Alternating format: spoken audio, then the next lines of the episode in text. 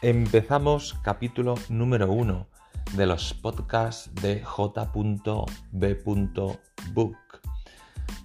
Aquí estamos, como ya dijimos, vamos a tratar siempre, vamos a tener como dos partes en cada podcast y van a durar, no van a durar mucho más de 10 minutos, así que lo único que te pedimos es que estés atento o atenta durante 10 minutos cada domingo en el que hablaremos de libros, literatura, de grandes autores y lo más importante, te llevarás a casa o te estarás llevando ahora mismo ya en tu cuarto, en tu coche, donde quieras que estés escuchando este podcast, te llevarás cientos de eh, ideas, alusiones, eh, quizás me he excedido de cientos, pero decenas, vamos a decir, decenas de novedades literarias que quizás desconozcas o que quizás conozcas y que nunca habías querido leer o que no te llamaba la atención hacerlo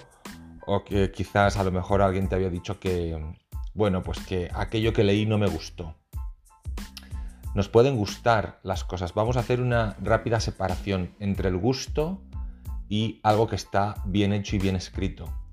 Cualquier historia nos puede gustar o no, pero no cualquier historia está bien o mal escrita. Vamos a poner dos ejemplos. Un ejemplo de una historia no muy bien hecha y un ejemplo de una historia muy bien hecha.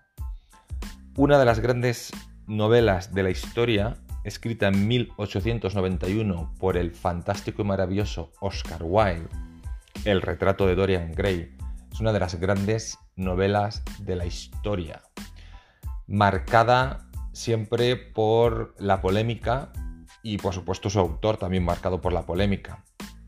Si la comparamos con 50 sombras de Grey, eh, quizás no, no, se puede ni comparar, no hay ni la más mínima comparación. En, en, absolutamente todo, en escritura, en estilo, en voz, en estructura, en cómo están creados los personajes, en la propia historia en sí. Pero, evidentemente, eh, Oscar Wilde, Dorian Gray, el Dorian Gray de Oscar Wilde eh, es una obra maestra, es una obra escrita de una forma maravillosa y fantástica. Y ahora veremos por qué. Y en cambio, 50 sombras de Grey no está tan bien escrita. Es decir, la estructura en Oscar Wilde es maravillosa y prácticamente perfecta y la estructura en 50 sombras de Grey deja mucho que desear. Eso por un lado, pero por otro, Tú puedes leer el retrato de Dorian Gray y que no te guste, y en cambio leer 50 sombras de Grey y que sí te guste. Por lo tanto, hay que hablar sobre la conexión, que es una palabra maravillosa. Conectar. Puedes conectar con una obra o no. Entonces puede ser la mejor obra de la historia o puede ser una obra que no sea tan buena, pero tú no conectas y no pasa absolutamente nada. Este era el ejemplo que os quería poner simplemente para que nos dejemos de, dejemos de lado esos miedos que mucha gente tiene sobre poder decir si algo le ha gustado o no y que siempre parece que tenemos que añadir la muletilla es que no soy experto, es que no sé, etcétera, etcétera. Tú vas a comprar al supermercado yogures y no eres experto en yogures, pero sabes cuáles son los que quieres, simplemente por tu gusto. Quizás sea una buena marca, una marca regular, una marca no tan buena, pero a ti son los que te gustan. Es bonito saber que no son los mejores, está bien, pero es tu gusto. Aquí en este caso es lo mismo. Lees 50 sombras de Grey y la prefieres a el retrato de Dorian Gray. Muy bien. Eh, pues fantástico, maravilloso. Pero tienes que reconocer que 50 sombras de Grey no es una obra de calidad y en cambio el retrato de Dorian Gray es una obra fantástica y maravillosa, de la que vamos a hablar, de la que vamos a con la que vamos a estar en los cinco próximos minutos que tenemos por delante. Bien, Oscar Wilde, Dorian Gray. Bueno, el retrato de Dorian Gray apareció en 1891 eh, digamos que está escrita en pos del placer y habla sobre la belleza y sobre la decadencia. El retrato de Dorian Gray es una historia sobre eh, la destrucción de la propia juventud, pero la destrucción por eh, dos lugares, es decir, la propia destrucción de la naturaleza que nos va a destruir poco a poco, cada día, cada segundo, cada minuto, que pasa, eh, somos un poquito más mayores, somos un poquito menos, em, digamos que estamos un poquito menos vivos.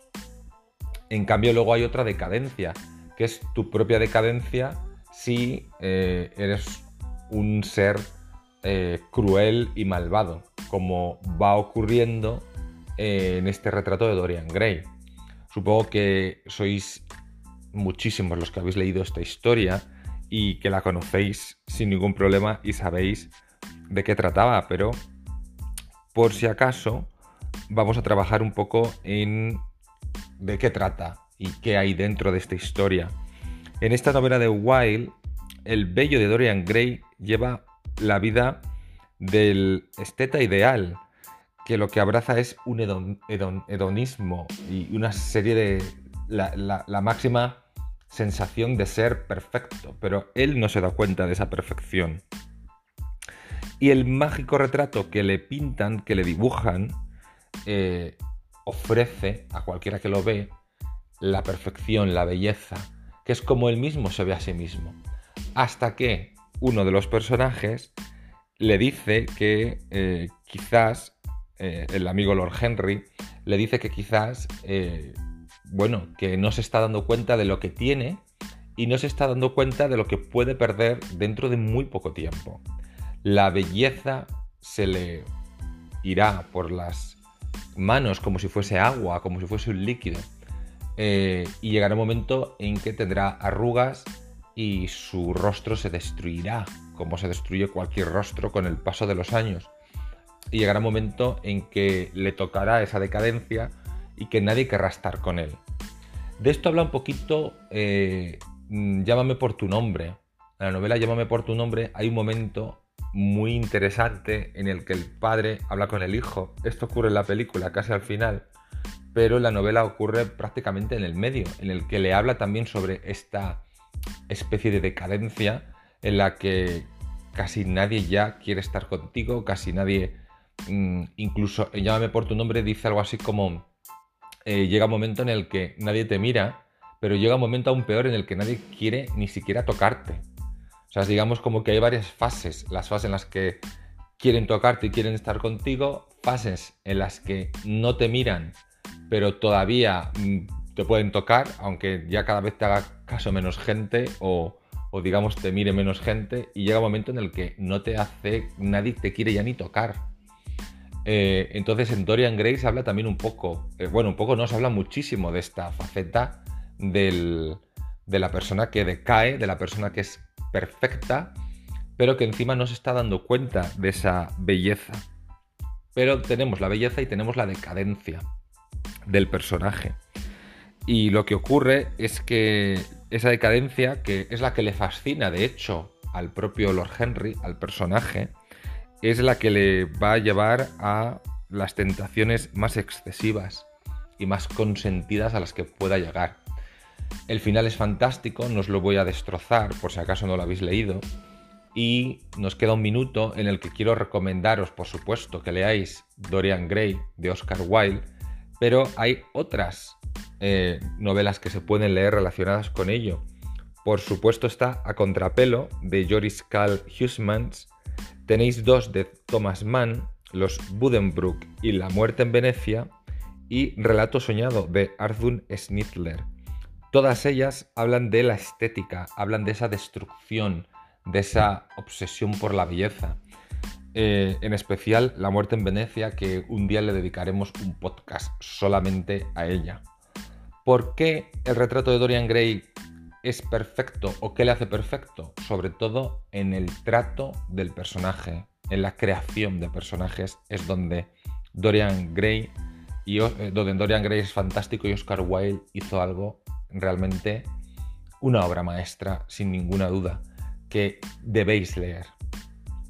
Y hasta aquí, fijaros qué cortito ha sido. Nos tenemos que marchar, nos tenemos que ir, eh, nos volvemos a escuchar el próximo domingo y espero que, aunque haya sido corto, os guste, os interese, os llame la atención y eh, el fondo de todo esto es conseguir que leáis cada vez más y que tengáis la sensación absoluta de que estéis leyendo algo que es muy bueno y por qué y la razón por la que es tan bueno.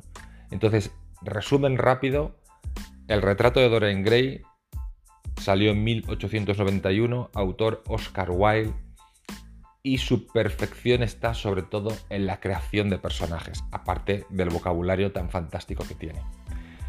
Y hemos hablado también, y os he comentado, la novela A Contrapelo, Los Buddenbrook de Thomas Mann, La muerte en Venecia de Thomas Mann y también Relato soñado de Arthur Schnittler. Os recuerdo que Contrapelos de Joris Karl Huysmans. Podéis encontrarlas en cualquier sitio, supongo que no será difícil encontrar ninguna de estas novelas, aunque por ejemplo la de Contrapelo es de 1884. Nos marchamos. Próximo domingo más y probablemente mejor. Adiós.